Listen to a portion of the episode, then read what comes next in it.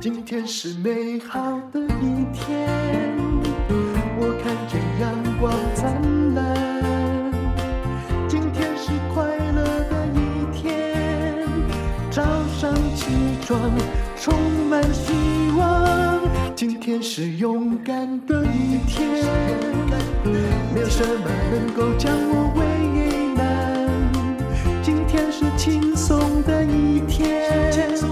因为今天又可以，今天又可以好好吃个饭。欢迎收听人生实用商学院。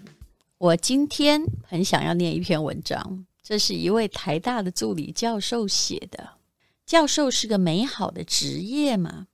先说我的爸爸妈妈都是老师，他们也希望我当老师。可是很可能我自己亲身体验了老师家庭有多无聊吧。所以，我们家里面的人，包括我跟我弟弟，没有人自愿要当老师。那但是我们也都当过一小段时间的老师。比如说，我研究所毕业之后，我曾经在空中大学教过书。其实后来我也拿到了台湾南部某国立大学，是很好的大学的讲师聘书，我要去教那个通识教育，至少教教国文嘛。但是我后来就决定不要去了。当时我有几个朋友知道，因为那时候只要硕士毕业，人也不太多，就可以拿到聘书，机会也不太多。他们就说：“你怎么这么笨啊？你这样子会后悔的。”我那时候也在想。因为后来我还失业过，找不到工作，大概有五六七八个月的时间了。但是其实我没有后悔过，因为如果你是一只鸟哦，你就不要以为自己是只鸡哦。我不是说当老师是鸡，而是你必须要比较适合笼子，你必须在一个体制内工作，或者你就像鸽子。寒暑假的时候，你可以飞出去，但是你还是要飞回来。但是我可能是只野鸟，也不是什么太好的鸟，所以我对于那种每年要轮流要教同样的教材，然后一直在研究同样的学问，我的个性上是不行的，耐力也不够。那么之前呢、曾经有一位助理教授，他轻生了。那疑似哦，因为升等的压力过大，或者是不太顺利，这是二零二二年的事情。那所以呢，大家又开始关心这件事。当然，关心了一阵子之后，哎，又淡了。我们的特性就是在出人命之后就开始关心一样事情，然后不多久忘记了。有时候我在想，年纪这么大，然后去念博士哦。当然，我现在在念两个博士，而且我打算先把一个的论文差不多大纲弄好之后，然后再去念另外一个。那这两个性质不一样嘛，而且另外一个我不能说它比较娱乐了，但是因为要去瑞士念，基本上就是把它当成旅行。毕竟世界各地很多地方都跑遍了。我后来就发现了一件事情：光旅行对我没什么意义。也许我要去学一项东西，或者是。去有一个目的才有意义啊！但是有些目的哦，你做久了也很烦。比如说米其林餐厅之旅，我大概吃到第三个米其林餐厅之后，我就很后悔了。好，我们现在来讲讲，就是为什么我年纪这么大才要去念博士，但是后来想想也不后悔，当时。没有，就是如果我当时拿到了南部某国立大学的聘书，而且真的去的话，我相信在那儿我会被迫要升等，而且呢会很早就念完博士。我到现在还没有真正取得博士学位，没有一点遗憾，是为了什么？其实我觉得外面的人生真的比较有趣。那到了某些经济已经自给自足之后，你财富自由之后。回来念书不为什么，这样的学问更有滋味。至少就我而言是的。那万一我的命呢？万一没有尝到说博士都拿到，那其实也没关系，因为我的目的并不是为了要拿学位去教书啊，绝对不是。如果你真的要求学问，然后我喜欢系统化的知识，那么不就朝闻道，夕死可以吗？所以有没有学位又算得了什么？当然了，我还是希望自己健康长命百岁，这样可以不断的去体会学问的乐趣。当然，最好不要得老人痴呆症，否则就没乐趣了。我们来看一位老师的投稿，我觉得这篇文章写得很有意思啊。他是一个台大的助理教授吧。这篇文章来自于换日线这个网站呢。他说啊，常常有一些非学术圈的朋友问我，寒暑假都在做什么？是不是很闲呢？我只能苦笑。如果很闲就好了，我也想像学生一样，到了寒暑假就疯狂追剧、打电动啊。的确，假期的时候我们不用教书。跟学期中比起来轻松很多，可是，一年四季，教授们都有另外一份工作，叫做研究。事实上，以大学制度设计来看，做研究才是教授本职，教书只是顺便而已。举例来说，教授们如果要升等，比如说从助理教授变副教授，再变正教授，名义上是要教学、研究，还有行政服务。三个面向你都要计分达标，可是呢，教学和服务都比较像要求老师们做到一定时数，不要太差就行了，就有做就 OK。可是呢，研究这件事情必须呢要在很优秀的期刊发表数篇文章，才能累积足够的点数。最近我那个历史博士论文，我也是在伤这个脑筋。心里在想，这么多年没被退稿过，接下来只要我开始投学术论文，一定是一长串的退稿生涯。不过，反正我现在皮很厚，又有什么损失呢？顶多他们稍微感觉一下，说：“哎呦，这个吴淡如好像听过。”好，我们就回到这篇文章。他说：“研究呢，对一个教授有多困难呢？所以，如果你真的很想要念博士去教书，请你一定要读这篇。”他说：“研究就就是提出一个问题，并且回答这个问题，而且要能够把你的研究成果发表到顶尖的期刊里面。那如果顶尖期刊录取你的话，就表示你问的这个问题是别人没问过，或者你回答这个问题的方法很创新。”没有人这样做过，但所谓的创新也都还是要引经据典的。以我们这社会科学的项目来说，光是从前的人没问过或做过，其实已经很困难了。真的，在那个胡适那个时候，就民国初年不困难，可是这么多年来，有好多学者，你要提出一个别没问过的问题、没注意到的现象，哎呀，还真的是大海里面捞针、啊。好，文笔要够好，而且呢，也还要在审查文章的评审之中找到知音，而且有的速度又很慢。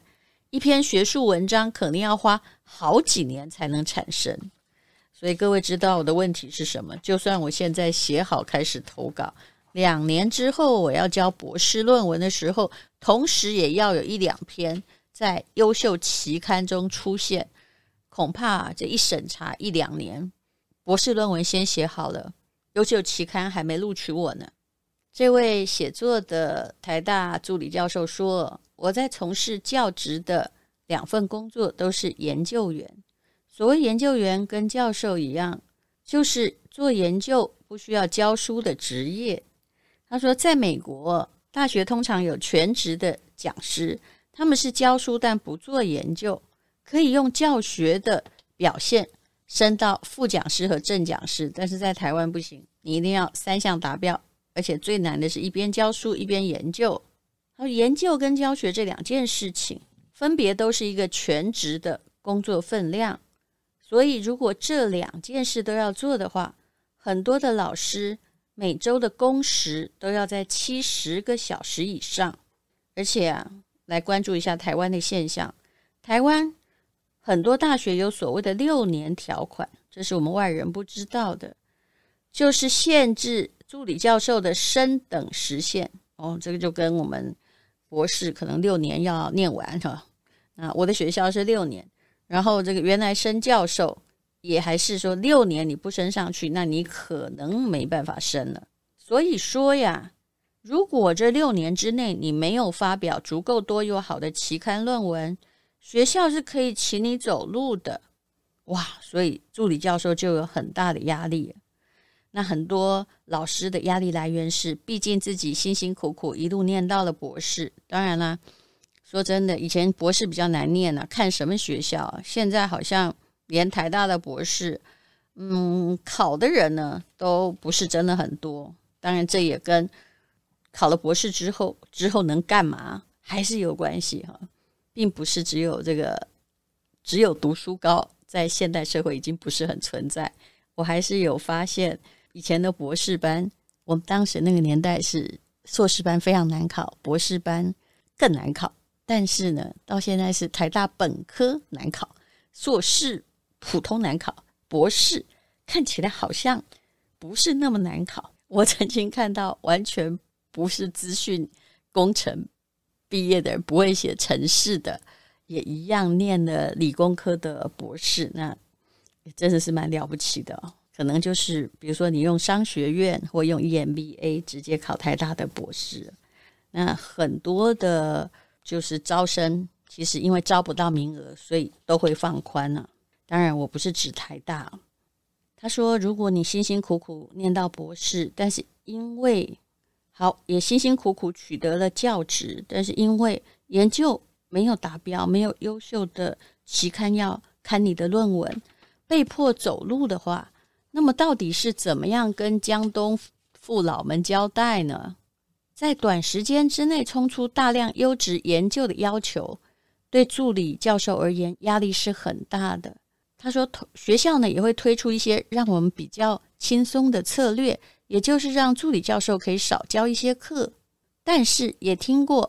到了评鉴的时候呢，很多资深的老师认为，哇，这助理教授教的太少，而惩罚他，不让他升等哦。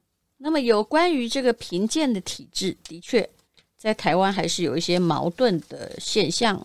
他不讲，我们也不太知道。他说，以他自己跨足的领域来说，经济学家一年平均能够。发一篇论文就是很不错了，他应该是在经济学的。他说，但是神经科学一年发五篇很常见，这样的差异导致不同专业的老师在看别人研究表现的时候，也会出现很严重的认知差异。即使你系上的老师都认为你的研究够优秀，可以升等，还是会被同学院的其他系的老师给挡下来。哎呀，原来是不是只有自己系里面的人认为你可以升等就好了？所以每个人都觉得，如果你是那种呃比较容易发表论文的科系的话，你就会觉得别人怎么发的那么少啊？他说，因为升等很艰辛，也不一定全然合理，所以有很多被学校开除的老师会回头告学校，争取自己的工作权。